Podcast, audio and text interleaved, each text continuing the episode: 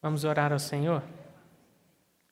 Senhor, nosso Deus e nosso Pai, te agradecemos por essa noite, te louvamos pela vida que o Senhor nos deu, pelo teu Espírito que em nós habita. Te agradecemos porque hoje o Senhor está aqui conosco. E nós estamos, Senhor, não só com nossas Bíblias abertas, mas também nossos corações abertos para te ouvir, para escutar a tua voz, para ouvir o Senhor falar conosco, nos guiar, nos orientar, nos dirigir, nos instruir, nos alimentar com a tua palavra. Te pedimos, Senhor, para que nessa noite o Senhor fale conosco. Te pedimos para que o Senhor nos oriente no teu propósito para as nossas vidas. Espírito Santo, produza em nós as tuas virtudes, os dons do Senhor derrama sobre nós. Te pedimos para que hoje tudo aquilo que for falado, tudo aquilo que for assimilado, seja para a tua glória e para a tua honra em nossas vidas. Em nome de Jesus Cristo. Amém. Queridos, hoje o tema do nosso estudo é o fruto do Espírito. O pastor Neif, no primeiro dia, percorreu o livro de Atos, nos mostrando como o Espírito Santo não só nos cela, mas também nos enche, nos dá plenitude. O pastor Robert falou a respeito dos dons espirituais, em especial aqueles que constam em 1 Coríntios 12.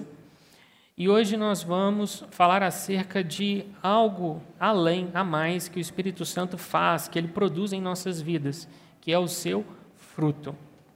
Billy Graham, ele costumava dizer que nós somos cristãos e por isso temos o Espírito Santo em nós.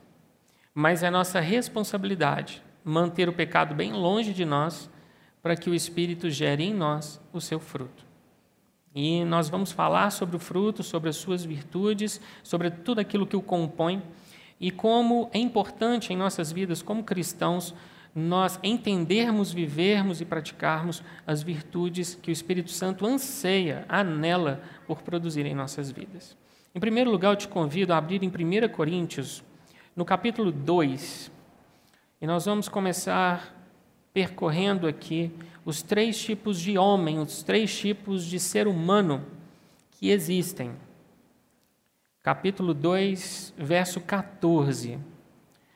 Ora, o homem natural não aceita as coisas do Espírito de Deus, porque eles são loucura, e não pode entendê-las, porque elas se discernem espiritualmente. Em primeiro lugar, queridos, nós temos um tipo de homem, são três. E nesse primeiro tipo é o homem natural.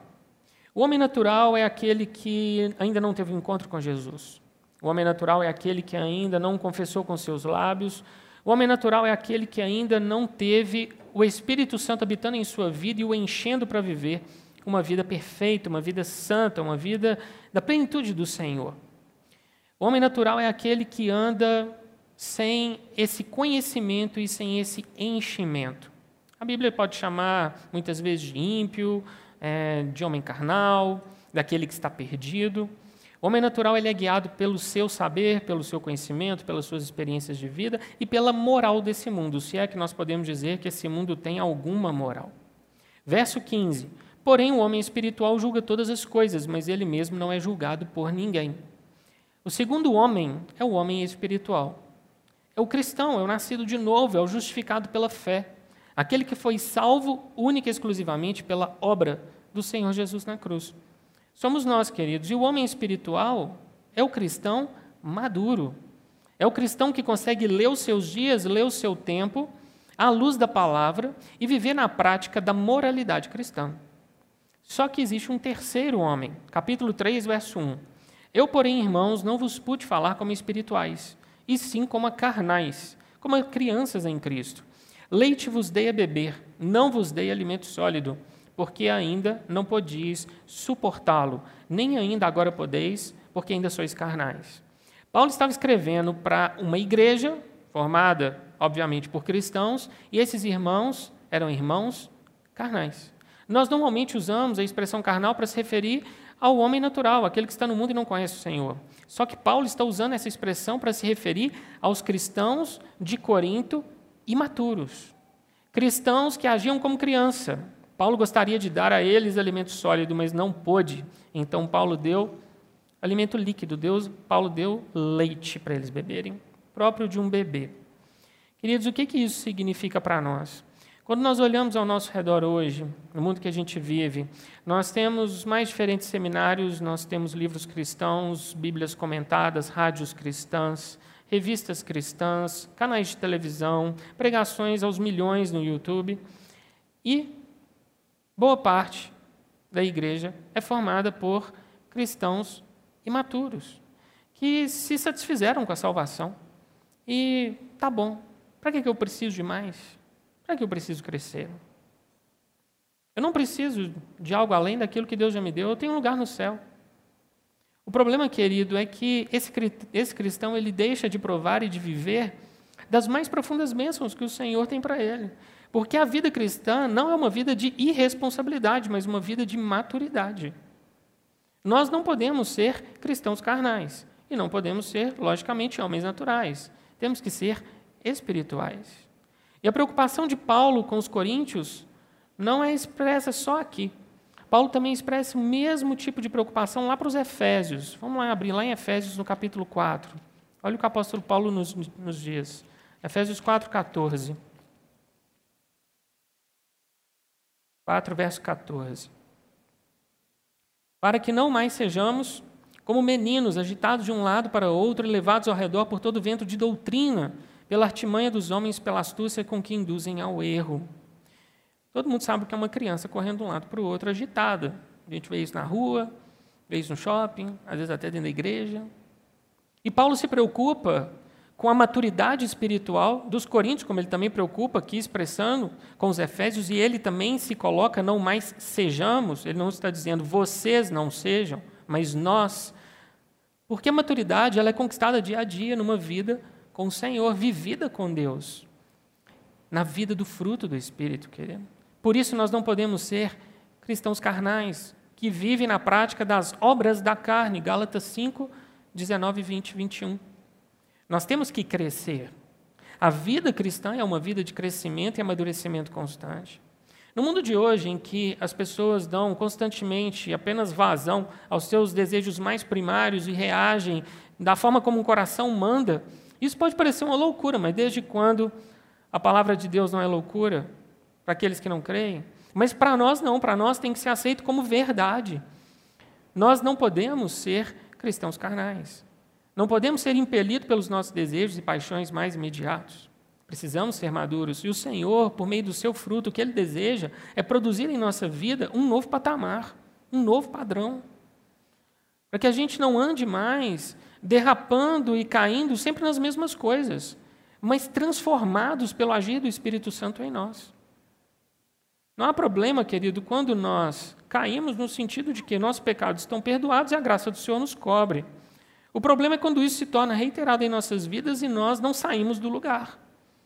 E todos nós temos áreas, hábitos, que precisam ser trabalhados. Não somos perfeitos, mas temos o Espírito Santo em nós para nos elevar a um novo patamar, para que não sejamos mais crianças, bebês na fé.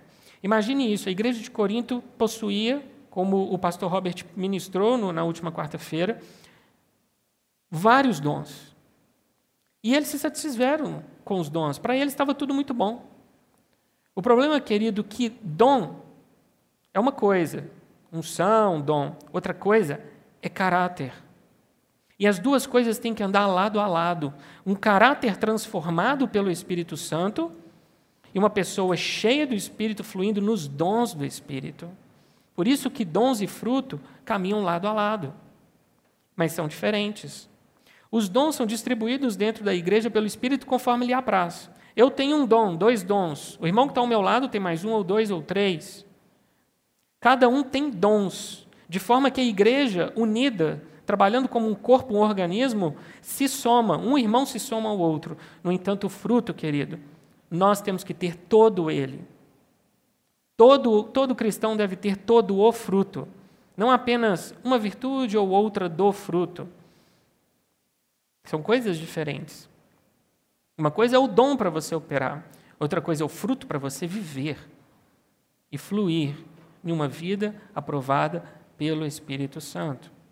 A palavra nos diz que o reino de Deus é justiça, paz e alegria. Um dia, ele começou a produzir isso em nós, porque hoje o reino de Deus está em nós. mas um dia o reino de Deus tomará conta de toda a terra. Jesus governará o mundo por mil anos. E então esse reino terá continuidade em um novo céu e uma nova terra, com justiça, paz e alegria. Mas ele começa dentro de você. E a palavra nos diz: o reino de Deus é justiça, paz e alegria no Espírito Santo. O Espírito é o fundamento, o Espírito é que produz a justiça, paz e alegria. Não há outro, querido. Jesus hoje está à destra do Pai. Quem está conosco é o Espírito Santo. E ele deseja produzir em nós o seu fruto. O fruto ele é descrito no capítulo 5 do livro de Gálatas. Gálatas foi uma carta escrita pelo apóstolo Paulo em torno do ano 49 depois de Cristo. Foi a primeira epístola que Paulo escreveu ao fim da sua primeira viagem missionária, que ocorreu entre o ano de 45 e 49, descrita em Atos 13 e em Atos 14. Quando Paulo conclui a sua viagem, ele se dirige à região de Antioquia da Síria, a igreja que o havia enviado junto com Barnabé, e dali Paulo escreve para os irmãos da Galácia. Aqui, Antioquia da Pisídia, Icônio, Listra e Derbe, a região do sul da Galácia. E o apóstolo Paulo escreve para um povo que ele amou, conheceu, um local onde ele fundou igrejas naquela primeira viagem, e onde ele também passou por tremendas perseguições. Os frígios foram os povos originais da Galácia. Eles eram conhecidos pelo seu culto à natureza, mais ou menos como os povos primitivos da América do Sul. Adoravam as obras da criação e não o Criador.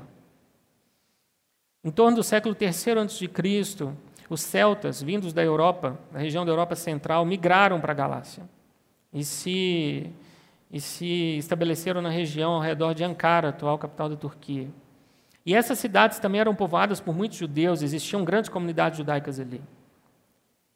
E os Gálatas eram conhecidos especialmente pela sua impetuosidade inconstância e pelo seu apego às novidades e tudo aquilo que despertasse curiosidade. Então imagina, para Paulo pregar não foi tão difícil anunciar para eles algo novo, porque eles amavam curiosidades. O problema foram os judeus, que o perseguiram de cidade em cidade, a ponto de apedrejá-lo, excitando as multidões contra Paulo. E quando Paulo acaba de passar por aquela região, algo acontece. Pregadores itinerantes penetram naquela igreja, passam por ali e começam a pregar um evangelho diferente daquele que Paulo tinha anunciado. O evangelho, aquilo que Paulo chama de outro evangelho. Eram, na verdade, judaizantes, pregadores legalistas, que diziam o seguinte: você foi salvo pela graça? Beleza. Agora você tem que voltar para a lei de Moisés. Você quer ser santo? Você quer se aperfeiçoar? Então volta para a lei. E esse foi um erro muito comum na história. Muitos cristãos, alguns renomados, acreditavam dessa forma. Você é salvo pela graça, mas se aperfeiçoa na lei.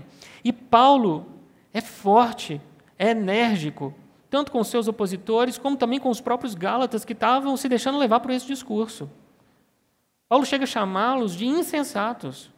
Paulo diz: vocês começaram no espírito e agora estão tentando se aperfeiçoar nas obras da carne, ou seja, obras da lei? Vocês são loucos esse ponto? O evangelho que te salvou é o evangelho que te santifica. E Paulo também não só teve a sua doutrina e a sua mensagem atacada, como ele próprio foi atacado. A palavra nos mostra, nos dois primeiros capítulos de Gálatas, que Paulo começa defendendo o seu apostolado. E isso é uma regra, querido, que vale para a nossa vida. Se você é um excelente trabalhador, se você é um excelente pai de família, se você é excelente naquilo que faz, e alguém tem inveja de você e deseja, de alguma forma, desconstruir aquilo que você é, ele não vai atacar só os seus princípios, valores, o seu testemunho, o seu legado ou o seu trabalho. Ele vai atacar você. E foi isso que, fizeram com Paulo. Atacaram não só o evangelho que ele pregou, mas atacaram Paulo tentando descredenciar o seu apostolado, dizer que é isso, esse homem não é tudo aquilo que ele diz ser. E Paulo se defende de forma vigorosa e dá um puxão de orelha nos Gálatas, por se deixarem levar por esse tipo de ensino. Os Gálatas estavam se contaminando com um ensino que pregava circuncisão, guarda do sábado, uma série de coisas que constam das leis judaicas. A circuncisão é um sinal de um relacionamento completamente diferente com Deus. E o que estava em jogo aqui era a própria verdade do Evangelho. O cristianismo deveria ser um relacionamento do, de, do cristão com Cristo. E estava se tornando uma religião de leis, normas e rituais. perdendo seu mais importante significado, a salvação pela obra exclusiva de Jesus Cristo. Não por outras obras, ou aperfeiçoamento posterior por obras. Então, Paulo trata dessas questões com muito vigor, com muita força. E ele faz isso com amor, mas também se valendo de palavras necessárias para combater esse outro evangelho. Quando nós comparamos os Gálatas com os coríntios, nós vemos os coríntios passivos, do tipo: já está bom onde eu cheguei, para que eu vou precisar de mais? Para que crescer? Já tenho a salvação, já tenho os dons, não preciso de mais nada. Já os Gálatas não. Eles queriam tanto crescer que acharam que seria bom somar a lei à graça de Deus. E deu uma confusão. O Senhor escolheu no passado Moisés para libertar os israelitas da escravidão no Egito. E Deus escolheu Paulo para livrar os cristãos da escravidão da lei. Gálatas é conhecido como a Declaração de Independência do Cristão, a carta magna da liberdade cristã. A redescoberta do livro de Gálatas ajudou a produzir a reforma protestante no século XVI. Gálatas foi um dos livros mais utilizados por Lutero nos seus embates contra a teologia das obras reinante em sua época. E seguindo o exemplo, ou seguindo o modelo de Paulo, nos capítulos 1 e 2 de Gálatas, Paulo defende seu apostolado. Nos capítulos 3 e 4, nós temos a parte doutrinária, em que Paulo explica que graça e lei não se misturam. E nos 5 e 6, que é o nosso objetivo, Paulo ensina de uma forma prática o que é viver debaixo da graça. Nós percorremos aqui no ano passado o livro de 1 Coríntios, 2 Coríntios e Romanos e nós vimos esse mesmo padrão. Primeiro, Paulo explica a doutrina. Segundo, Paulo explica como viver aquilo que ele ensinou. E o fruto do Espírito está dentro da parte prática da epístola escrita aos Gálatas. Gálatas capítulo 5. Queridos, é importante que nós entendamos isso, que nós saibamos que o Senhor nos chamou para uma vida muito mais profunda e melhor do que aquela que nós imaginamos. Existe, existem bênçãos de fluir nos dons, existem, existe uma profundidade espiritual nos dons, existe uma profundidade espiritual em entender a sua justificação, sua regeneração, o perdão dos seus pecados, a certeza da vida eterna. E existe também uma grande profundidade espiritual em nós vivermos o fruto do Espírito. É, as nove virtudes que compõem o fruto, elas estão espalhadas no Novo Testamento, em várias partes ela, elas aparecem, mas elas são reunidas em Gálatas 5, 22 e 23. De uma forma que nós temos aqui, queridos, o retrato mais completo do caráter da pessoa de Jesus Cristo. E é o retrato que o Espírito Santo quer operar em nossas vidas, nos transformando para que nós sejamos também como Ele. Te convido a abrir sua Bíblia em Gálatas 5:22. Vamos ler. 5:22. Mas o fruto do Espírito é amor, alegria, paz, longanimidade, benignidade, bondade, fidelidade, mansidão, domínio próprio. Contra essas coisas não há lei. Querido, antecipando, são nove virtudes, mas um fruto só. A essência dos frutos é responsabilidade. Aquilo que nós vivemos com Deus, a nossa vida com Deus, ela não é responsabilidade de ninguém mais a não ser nós mesmos. Nós somos responsáveis pela qualidade da nossa vida espiritual e pela qualidade daquilo que nós entendemos como hábito, reações, relacionamentos, Ainda que no relacionamento exista, exista um, dois ou três que estejam ao nosso redor, existem muitas coisas que dependem de nós. E o fruto diz respeito a isso.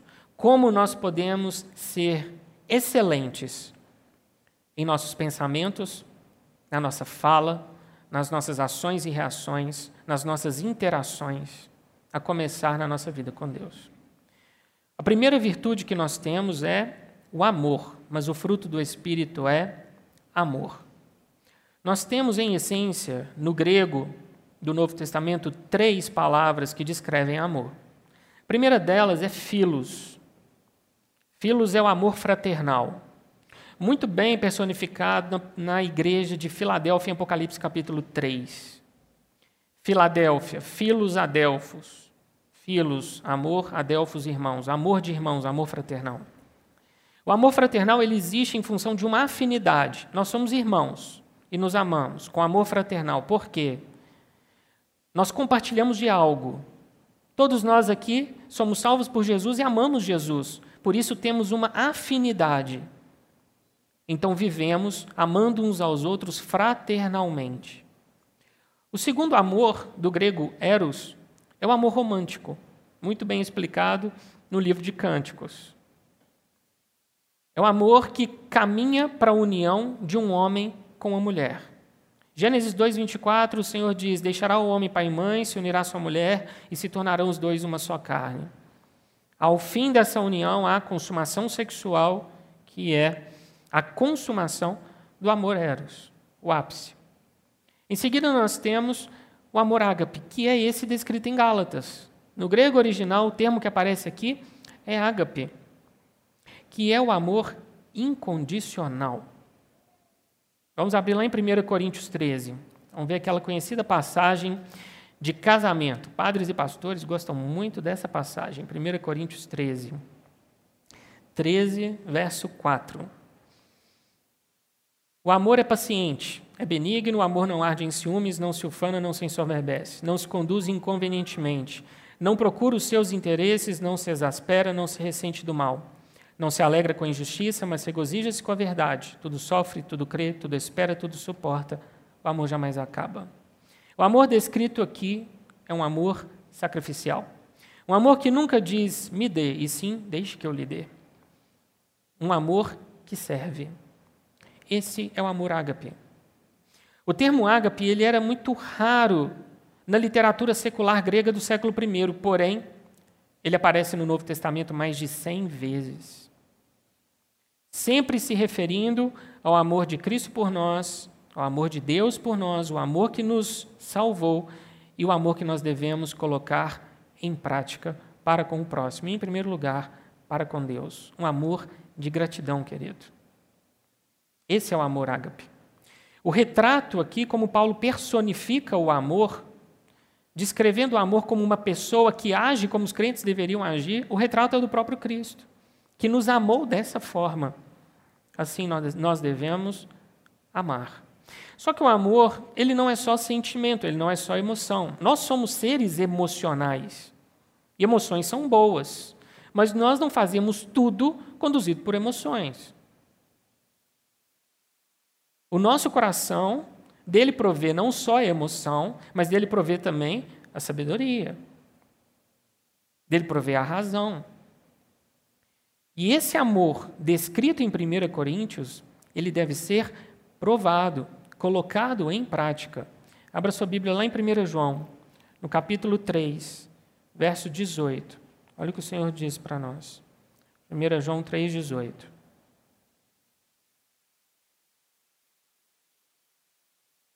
Filhinhos, não amemos de palavra nem de língua, mas de fato e de verdade. Ou seja, não fica saindo por aí falando que você ama todo mundo, se você não prova, se as suas atitudes não condizem com as suas palavras. Suas palavras devem estar alinhadas com aquilo que você faz, e o amor é a evidência maior da maturidade cristã. Amar a todos, indistintamente até mesmo aqueles que nos fazem mal. E transformar isso em atitudes como ore pela pessoa, trate de forma educada, ajude, faça algo, prove, queridos. Esse é o amor ágape. Assim nós devemos amar. O Senhor não só ficou lá do céu olhando para nós, vendo a nossa situação de pessoas afastadas da presença dele, dependendo de uma série de sacrifícios e rituais, e ele fica lá do céu falando: Olha, eu, eu gostaria que a vida de vocês fosse diferente. Eu gostaria que vocês pudessem estar mais perto de mim. Não, querido, ele provou, ele enviou o filho dele. Nós dizemos que essa é a maior prova do amor de Deus por nós, em ter nos dado o seu filho. O que nós temos dado? O que nós temos feito? Nós falamos mais que amamos ou agimos em amor? Nossas palavras são acompanhadas de ações. Nós normalmente olhamos para as igrejas e avaliamos assim: ah, essa é uma igreja reformada, Essa é uma igreja pentecostal. Ah, essa é uma igreja tradicional. Ah, essa é uma igreja mais avivada. Queridos, só existem dois tipos de igreja: a igreja que ama e a igreja que ainda não aprendeu a amar. Só esses dois. E nós temos trabalhado para ser qual igreja? Nossas ações e o nosso testemunho inclinam em qual direção? Se o amor é atitude, Gálatas é muito prático nesse sentido. Gálatas 6, 2, o Senhor diz: Levai as cargas uns dos outros, e assim cumprireis a lei de Cristo. Ou seja, vamos parar de ficar só falando e vamos ajudar quem precisa. Como Paulo fala: chorai com os que choram, alegre com os que se alegrem. Esteja ao lado, esteja junto. Prove isso. Você não vai tomar, querido, o problema do outro colocar nas suas costas, não. Mas você vai ajudá-lo a superar a dificuldade que está na vida dele. Eu não teria chegado aqui, queridos, onde eu cheguei, vivo hoje, e vivendo no meu ministério, fluindo nos dons que o Senhor me deu, se eu não tivesse tido pessoas no meu caminho para me amar. Porque nos momentos mais difíceis, nas crises inflamatórias mais desafiadoras, naquelas em que eu cheguei a orar a Deus para colocar um fim na minha vida, se eu não tivesse o amor da minha família, eu teria ficado pelo caminho. E fora da minha casa, o amor de vocês. Para a gente ter uma ideia, querido, do quanto isso é importante, a gente nunca sabe o que o outro está passando. E a gente nunca sabe o que um gesto nosso de empatia e de amor pode produzir no coração do outro. Nós precisamos amar. Precisamos ser conhecidos como uma igreja que ama. Queridos, se nós alcançarmos esse patamar, nós vamos estar assim muito perto do Senhor, mas muito perto mesmo. Continuando, voltando lá para Gálatas 5, 22, próxima virtude é alegria. Alegria do grego hará. alegria aqui não é alegria de coisa, alegria de momentos bons, é alegria de origem espiritual. Uma alegria que não muda em função de circunstâncias. Abra sua Bíblia comigo lá em 1 Tessalonicenses, capítulo 1, verso 6. 1 Tessalonicenses 1, 6.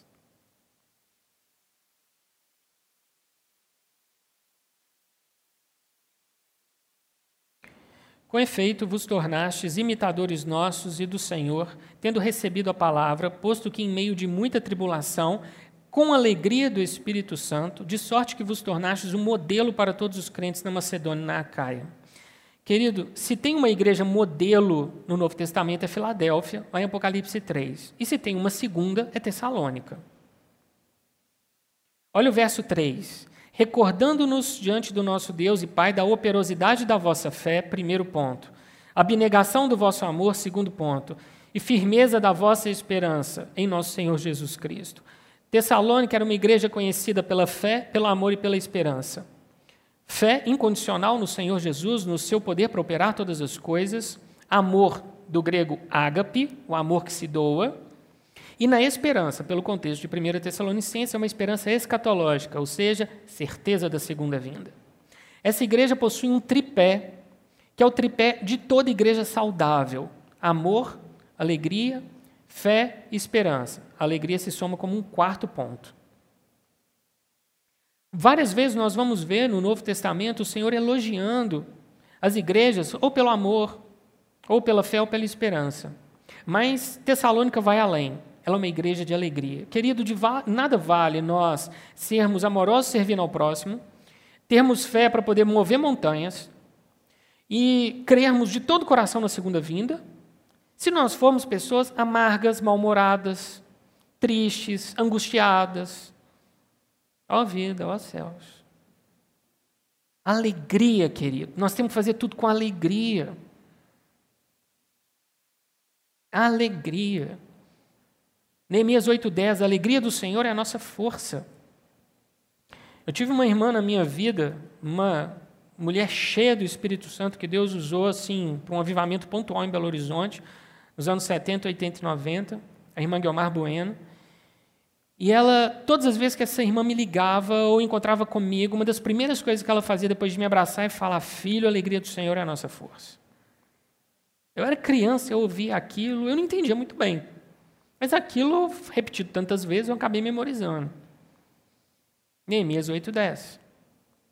Querido, a alegria do Senhor não é a alegria do momento, não é a alegria da viagem de férias, não é a alegria do dinheiro, não é alegria de uma vastidão de amizades. A alegria do Senhor é a nossa força. Uma alegria que não oscila em função de circunstâncias. Uma alegria perene, perpétua. 2 Coríntios 6,10 Entristecidos, mas sempre alegres. Como assim? O mundo não entende, não. Triste, alegre? Pois é, querido. Nós podemos olhar para as circunstâncias, temos todo o direito de nos entristecer, temos todo o direito, às vezes, de nos preocupar, porém, alegria é virtude. Ela existe gerada no seu coração pelo Espírito e independe do momento da sua vida. Você está apertado financeiramente, você está sozinho, está passando por um, uma situação complicada, porque é o Espírito Santo produzindo em você aquilo que as coisas desse mundo não podem fazer. Alegria, querido. No Novo Testamento, nós temos palavras como regozijo, gozo, júbilo, contentamento, que são sinônimos de alegria. Tudo indica a mesma coisa. É interessante porque o mundo não entende isso, não. Na Constituição dos Estados Unidos, tem um determinado artigo que diz que é direito de qualquer pessoa perseguir a felicidade. Sabe qual é o problema, querido? Perseguir a felicidade ou buscar a felicidade, você nunca vai achá-la. Você vê a propaganda de creme dental. Se você usar aquele creme, você vai ter aquele sorriso, então você vai ser um cara feliz. Aí você vê aquela propaganda daquele SUV caríssimo. Se você dirigir aquele SUV, você vai ser uma pessoa muito feliz. Aí você vê uma propaganda de Cancún. Se suas férias forem em Cancún, você vai ser uma pessoa muito feliz. Aí a pessoa chega lá. E aí, cadê a felicidade? Não está na próxima coisa, na próxima coisa. Não, tem mais outras três para você chegar lá. Quem persegue a felicidade nunca vai encontrá-la. Por quê, querido? É virtude do Espírito. Não é algo que você encontra em coisa, em momento. Um momento pode te alegrar, uma bênção pode te alegrar, um presente pode te alegrar, uma palavra de afirmação te alegra. Mas se você não receber nada disso, você ainda assim é um cristão alegre. Isso é alegria. Próxima virtude, Amor, alegria, paz. Paz, querida, é quietude de alma, quietude de coração e de mente. A certeza de que tudo vai bem entre o cristão e o seu Pai celestial. Isso é paz. Paz pode ser traduzido por satisfação, descanso, tranquilidade, quietude. Ninguém pode dizer que tem paz se não se sentir seguro. O Senhor é a nossa segurança. Anjos se acampam ao nosso redor. Por isso nós temos paz mesmo em meio a um mundo caído e violento. Em Isaías 26, 3, o Senhor diz: Tu, Senhor, conservarás em perfeita paz aquele cujo propósito é firme, porque ele confia em ti. Querido, se você está vivendo e fluindo no propósito de Deus, e se você confia no Senhor, o produto disso, o resultado, é a paz do Espírito Santo no seu coração. Uma paz que, assim como a alegria, não depende de tudo estar bem ao seu redor.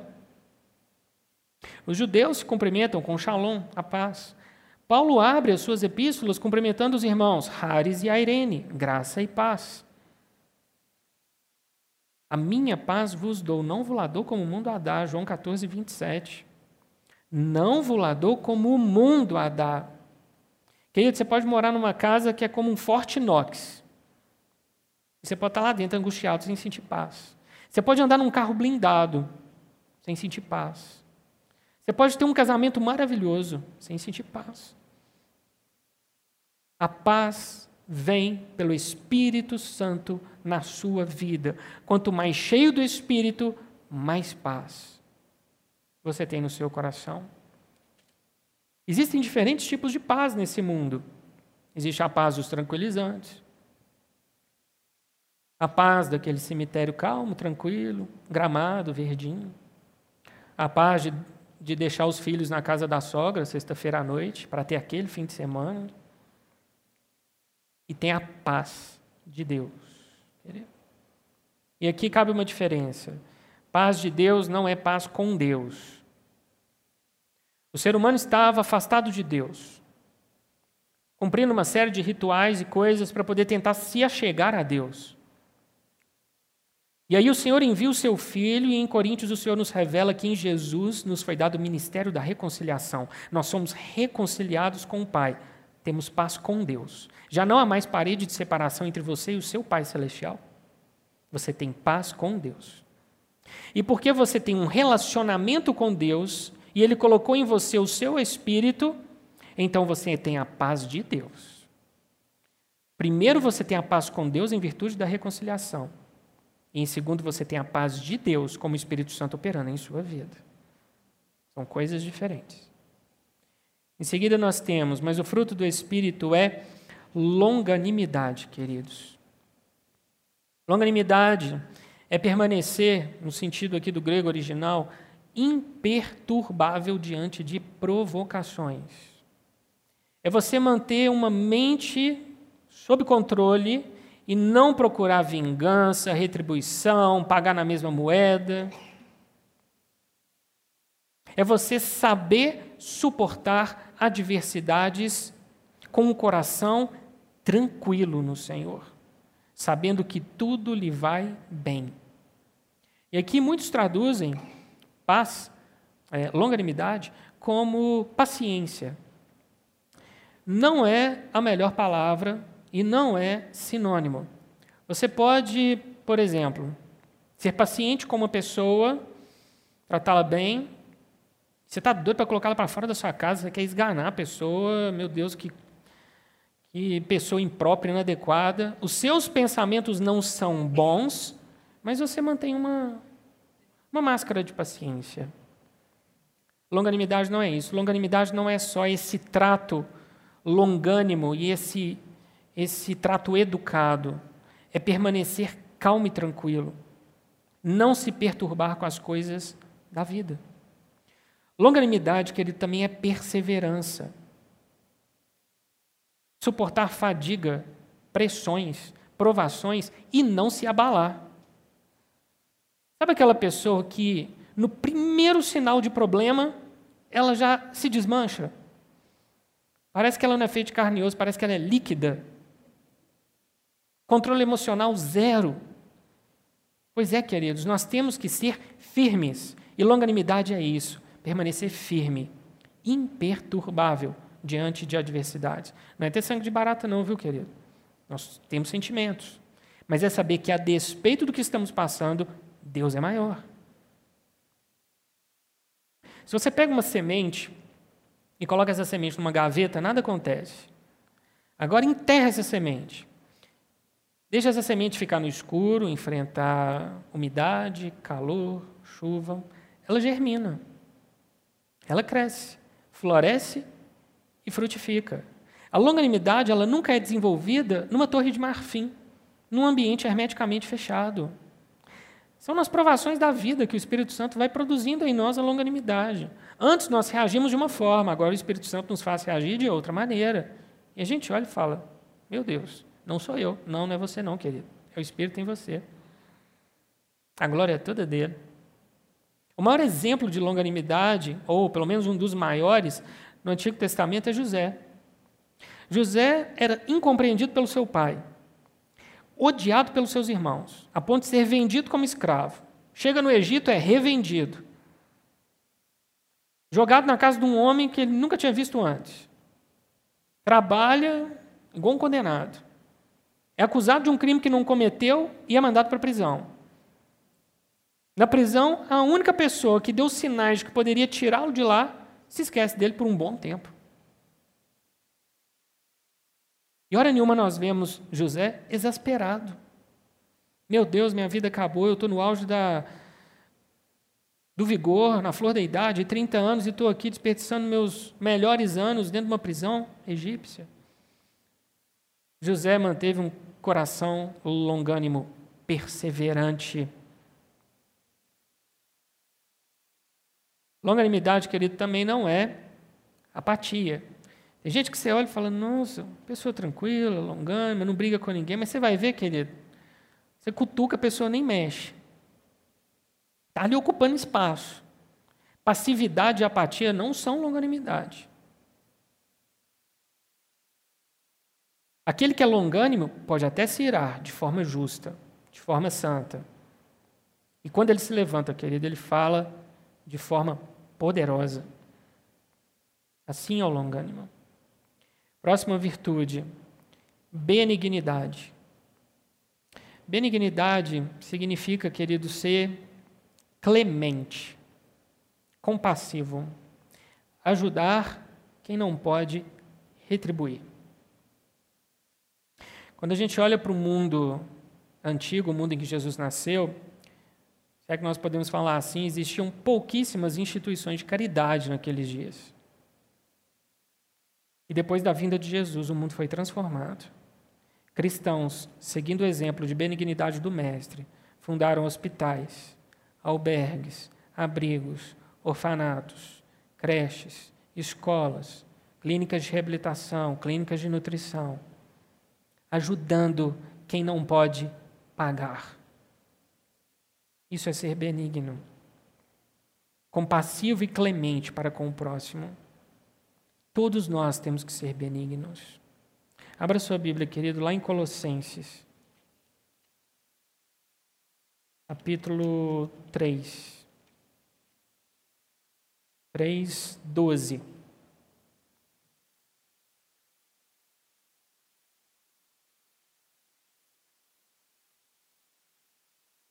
Verso 12: Revesti-vos, pois, como eleitos de Deus, santos e amados, de ternos afetos de misericórdia, de bondade, de humildade, de mansidão, de longanimidade. Ternos afetos de misericórdia.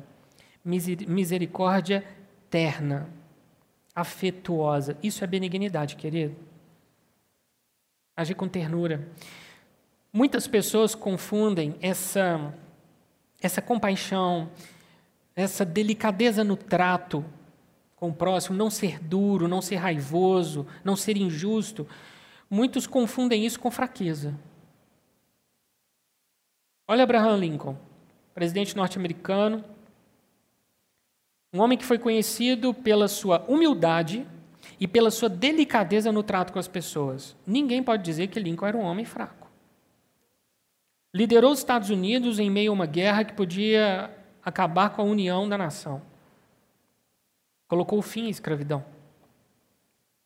E Lincoln tem, tem aí na história uma série de registros que falam dele como um homem que tratava as pessoas considerando o outro como superior a si mesmo.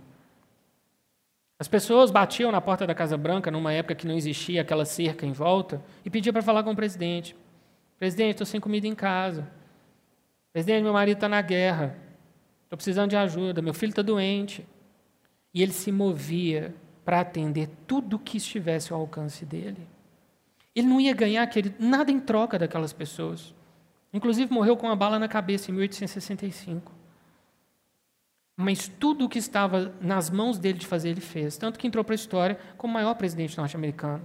Não tem um só presidente que, após Lincoln, não mencione em seus discursos. Todo presidente menciona Lincoln e suas virtudes. E ele era terno, delicado no trato, benigno, Todos conheciam do hábito de Lincoln de orar antes do dia começar. Tem um relato de uma pessoa que viveu isso, que chegou na Casa Branca para conversar com ele, muito cedo, e ele estava trancado no gabinete, era antes de seis da manhã, e a pessoa ouvia vozes do lado de fora. E perguntaram para o assessor dele, o que está acontecendo lá dentro? Ele falou assim, ele está lendo a Bíblia e orando. Ele faz isso todo dia, a gente não pode interrompê-lo. Não é à toa que foi o maior presidente dos Estados Unidos. Que... Certa vez, escrevendo para um amigo, ele disse: Eu estou ultimamente ocupado em ler a Bíblia. Tire tudo o que você puder desse livro pela razão e pelo raciocínio e aplique pela fé. E assim você viverá e morrerá um homem melhor. Um presidente temente a Deus. E quem entendia que não dá para viver e para tomar boas decisões se não for escudado na palavra. Querido, que dirá, que dirá nós? Nós estamos aqui falando do fruto, querido. São virtudes que precisam ser geradas em nossas vidas para sermos seres humanos melhores. Você fala, ah, mas eu sou peregrino e tudo bem, tá, mas Deus te colocou aqui, querido, no Brasil, nessa geração. E nós estamos em 2020, tem um significado, tem um sentido, Deus tem um propósito para a sua vida. Não é para você simplesmente passar pela terra respirando e, e trabalhando e alcançando uma coisa aqui, outra ali. Há um propósito de Deus para a sua vida. E esse propósito passa por uma vida cheia do Espírito Santo, cheia do fruto do Espírito Santo. Voltando para Gálatas 5, 22. Mas o fruto do Espírito é bondade. Bondade, querido, é antes de tudo nobreza. Abram comigo lá em 2 Tessalonicenses. 2 Tessalonicenses, no capítulo 1, verso 11. Olha o que o Senhor nos diz. 2 Tessalonicenses 1, 11.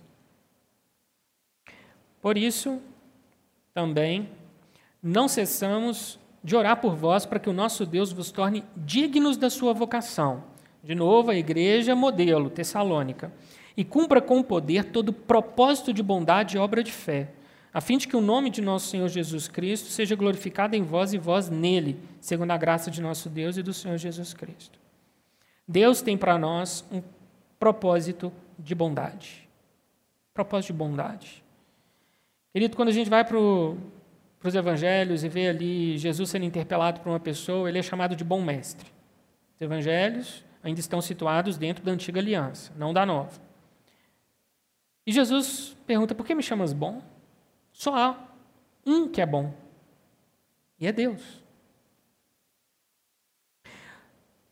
Como o homem poderia ser bom no Antigo Testamento ou na Antiga Aliança? se ele não tinha o Espírito Santo gerando essa virtude dentro dele? Apenas alguns poucos privilegiados tinham o Espírito Santo neles ou sobre eles. Era algo muito difícil. Por isso que nós vemos muitas vezes no Antigo Testamento o Senhor se referindo a, ao salvo como justo. E a gente vê que algumas obras cometidas por esses justos, hoje dentro da igreja, não seriam aceitáveis. Olha a vida de Davi, Davi era um justo. Olha as coisas erradas que ele fez. Aí nós temos o começo, o sangue de Jesus é derramado e o começo de uma nova aliança. Aí nós temos a bondade vindo habitar no ser humano. Porque o Espírito Santo de Deus é bom, porque Deus é bom. A bondade é um atributo de Deus que é gerado na sua vida na forma de virtude. O que é atributo para Deus na sua vida é virtude. Então nós podemos dizer: eu quero ser bom, eu quero praticar o que é bom. Eu quero viver na bondade, porque eu tenho o Espírito Santo. A gente olha para o mundo e fala, ah, mas tem pessoas boas, sim, queridos, tem pessoas que praticam obras de bondade pontuais, mas vai no fundo do coração. Ninguém que não tenha Jesus Cristo no coração, querido, tem a bondade como virtude, porque ela é produzida pelo Espírito, e o Espírito só habita nos filhos de Deus. E nós temos a capacidade de agir dessa forma. Eu lembro que quando eu era criança, um tio meu que tinha aposentado e o sonho dele era aposentar e comprar uma terra virgem. Ele falava que queria uma terra que homem nenhum tinha pisado. E ele conseguiu comprar esse pedaço de terra e ele falava que queria fazer tudo lá. Então ele teve que abrir estrada, ele teve que roçar a terra, plantar e construir uma casinha simples lá para ele poder morar enquanto ele fazia essas coisas. Ele fez uma represa, colocou ali animais, e ele perfurou um poço. E eu era menino e eu lembro que eu e minha família fomos lá visitá-lo e eu estava com sede e ele falou: Vou tirar água do poço para você. E eu achei aquilo incrível, porque a água veio de debaixo da terra e a água veio fria. E eu falei assim: Uau, não sai da geladeira. Eu era criança. E uma água boa, gostosa, aquilo me marcou, querido. Assim é a bondade, querido. Ela brota, ela vem à superfície, mas ela tem um começo, um nascedouro, que é dentro do coração. Abra sua Bíblia em Lucas, no capítulo 6.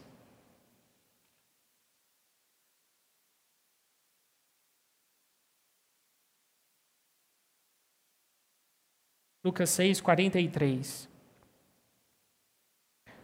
Não há árvore boa que dê mau fruto, nem tampouco árvore má que dê bom fruto. Porquanto cada árvore é conhecida pelo seu próprio fruto, porque não se colhem figos de espinheiros, nem dos abrolhos se vindimam uvas. O homem bom do bom tesouro do coração tira o bem, e o mal do mau tesouro tira o mal, porque a boca fala do que está cheio o coração.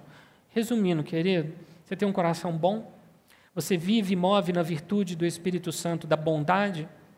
Naturalmente seus atos serão bons. Uma árvore boa produz bom fruto, uma árvore má produz fruto mau. Simples assim, essa é a lógica. E aí nos olhamos para nós mesmos e nos analisamos. Espera aí, eu tenho tido mais atos egoístas? Eu penso em mim, em primeiro lugar? O que, é que os meus atos dizem de mim? Querido, se nós movemos na bondade, é porque, querido, nosso coração ele está imerso nessa virtude. Ela brota naturalmente, não é algo artificial gerado por você. Voltando para Gálatas 5. Mas o fruto do Espírito é fidelidade.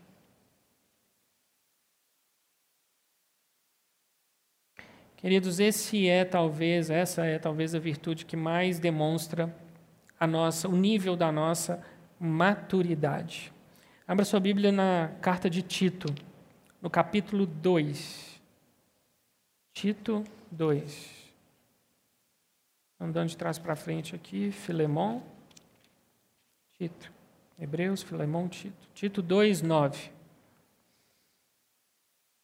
Quanto aos servos, que sejam em tudo obedientes ao seu Senhor, dando-lhe motivo de satisfação, não sejam respondões, não furtem, pelo contrário, deem prova de toda a fidelidade, a fim de ornar em todas as coisas a doutrina de Deus, nosso Salvador.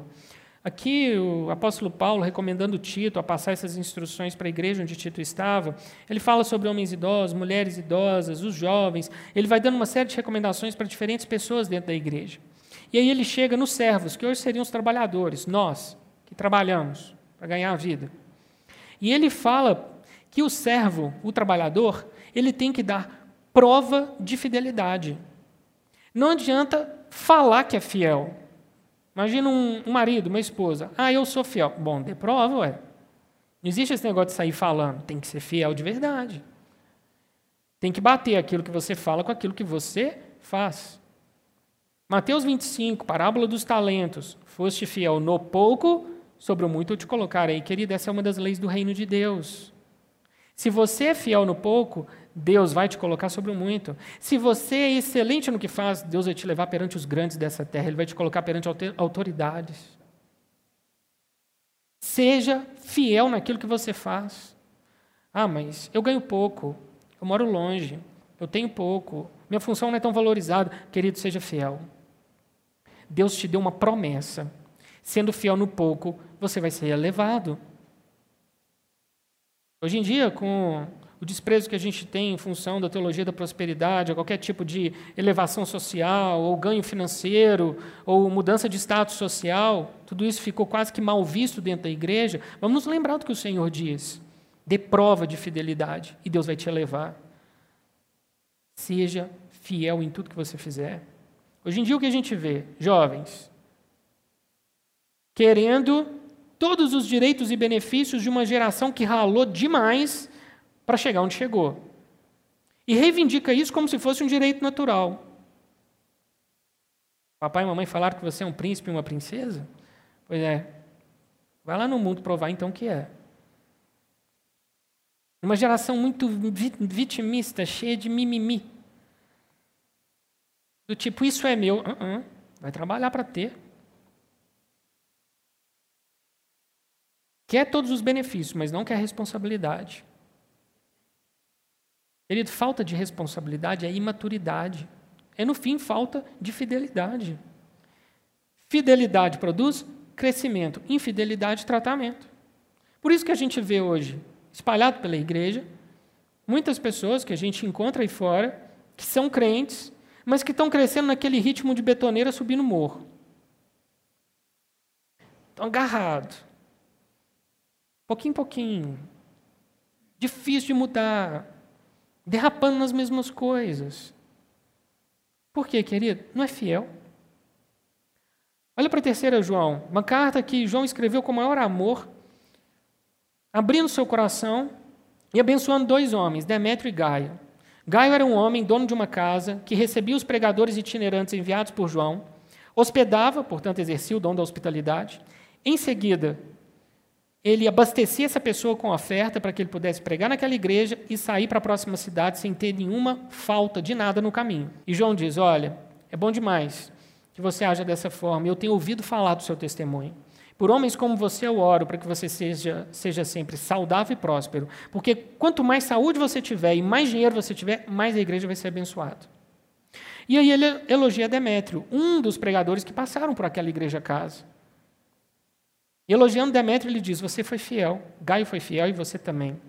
Você segue fielmente a Jesus Cristo. A palavra fiel não aparece em 3 João, mas o contexto todo é de um elogio a duas pessoas por sua fidelidade.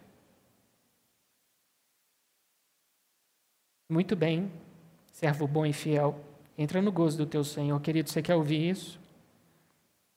Servo bom e fiel. A fidelidade é provada na vida do cristão, em resumo, talvez cinco coisas. Estudo da palavra, não só leitura, mas meditação na palavra.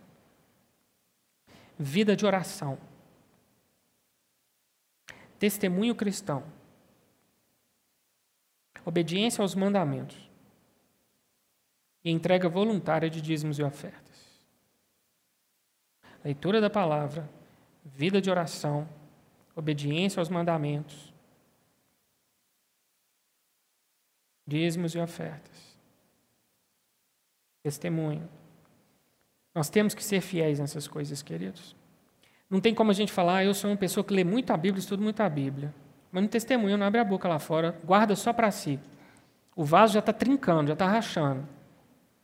Ah, não, eu falo para todo mundo de Jesus, mas não ora. Ou não é fiel nos dízimos e ofertas. Fidelidade. A fidelidade do cristão não é seletiva. Não pode ser. O Senhor não nos chama para uma aliança em que a gente vive partes dela. E hoje é muito interessante que a gente vê isso. Não, eu vou é, buscar Deus, o Senhor vai me abençoar. Vai, querido. Ele vai te abençoar. Por misericórdia ou graça, Ele vai te abençoar. Mas existe uma vida muito mais profunda e melhor a ser vivida. E essa vida você só tem acesso a ela sendo fiel ao Senhor. Em todas as coisas. Continuando, próxima virtude, mansidão.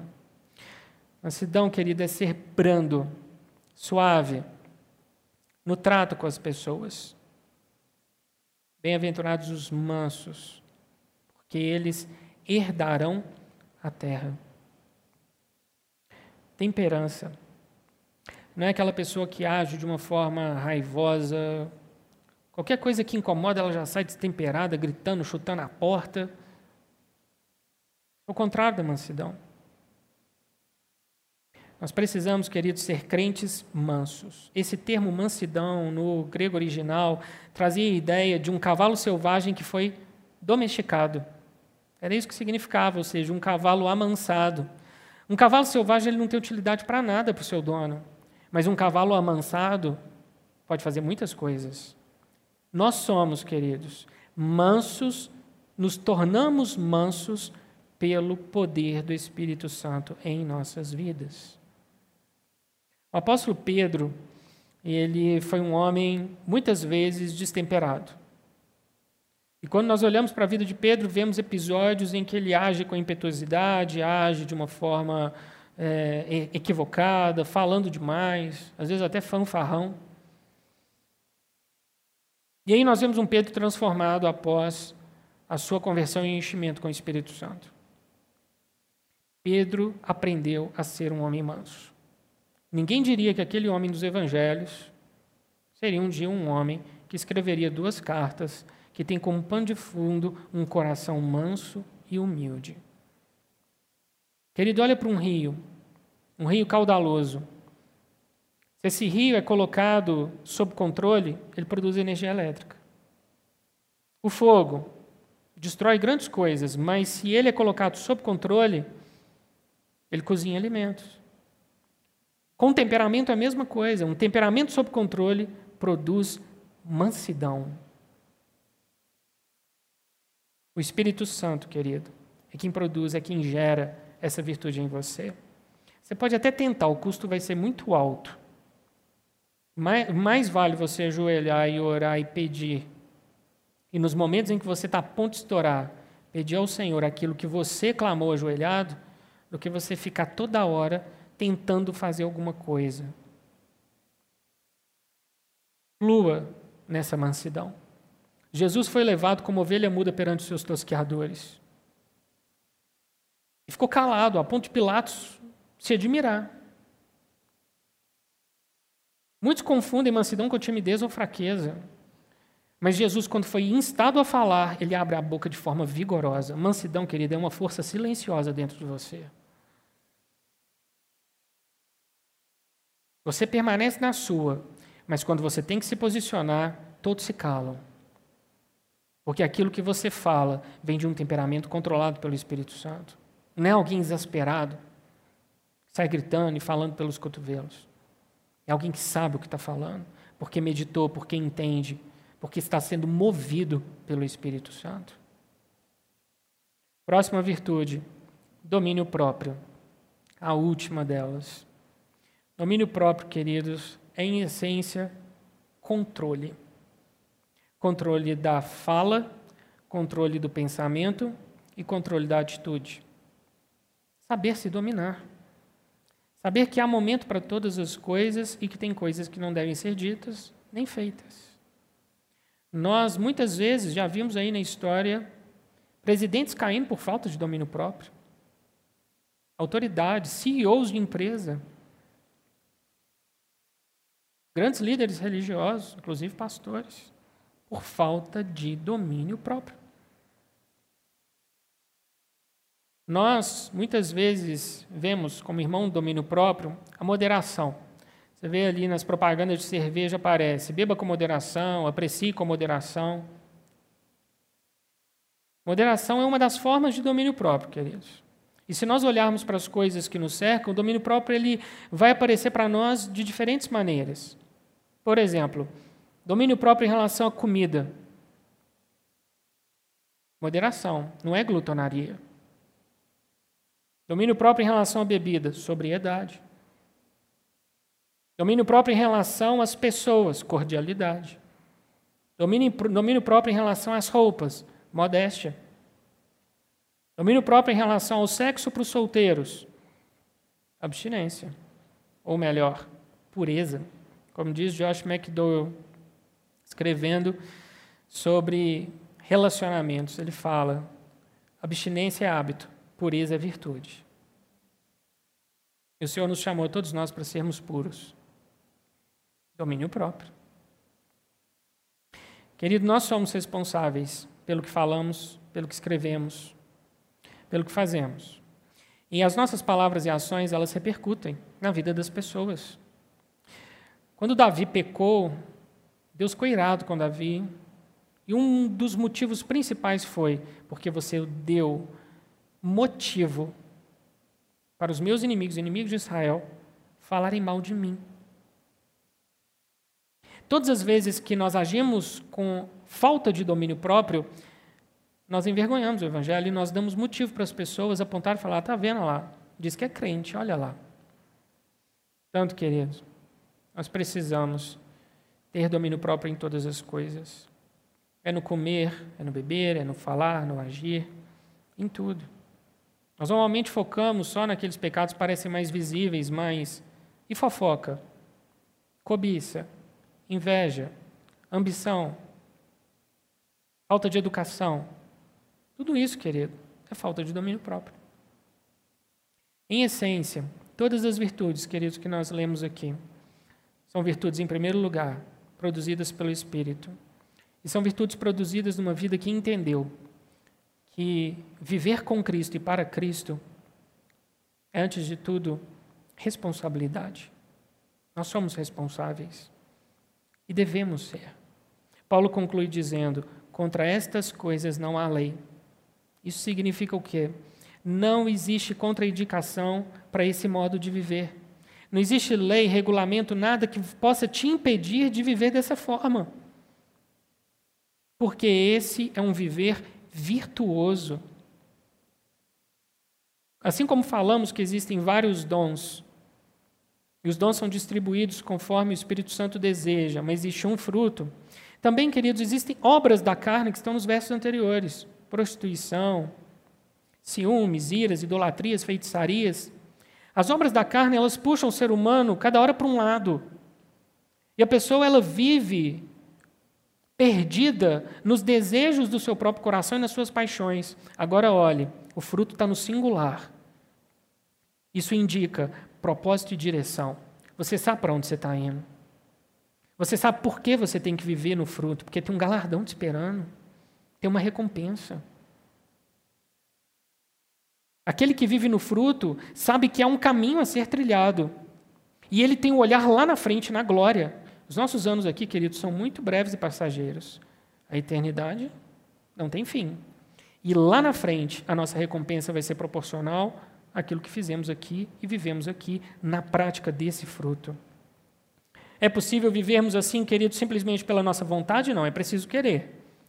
Mas precisamos do Espírito Santo que Ele nos encha, que Ele nos preencha, que nós comecemos o nosso dia adorando o Senhor e entregando a Ele todo o nosso ser e o nosso viver, para que Ele produza em nós o fruto em cada uma das circunstâncias.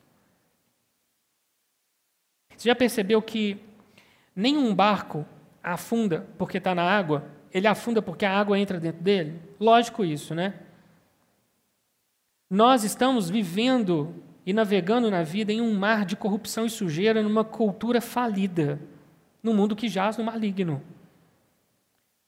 E não tem problema isso, porque somos peregrinos aqui. No entanto, nós não podemos deixar que essa água podre entre dentro da nossa vida.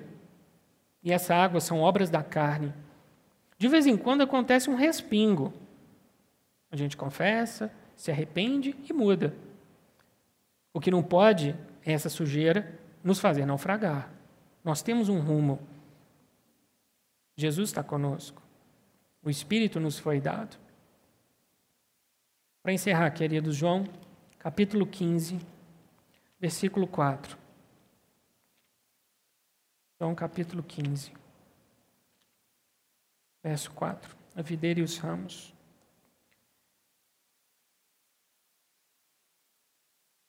Permanecei em mim Verso 4. E eu permanecerei em vós.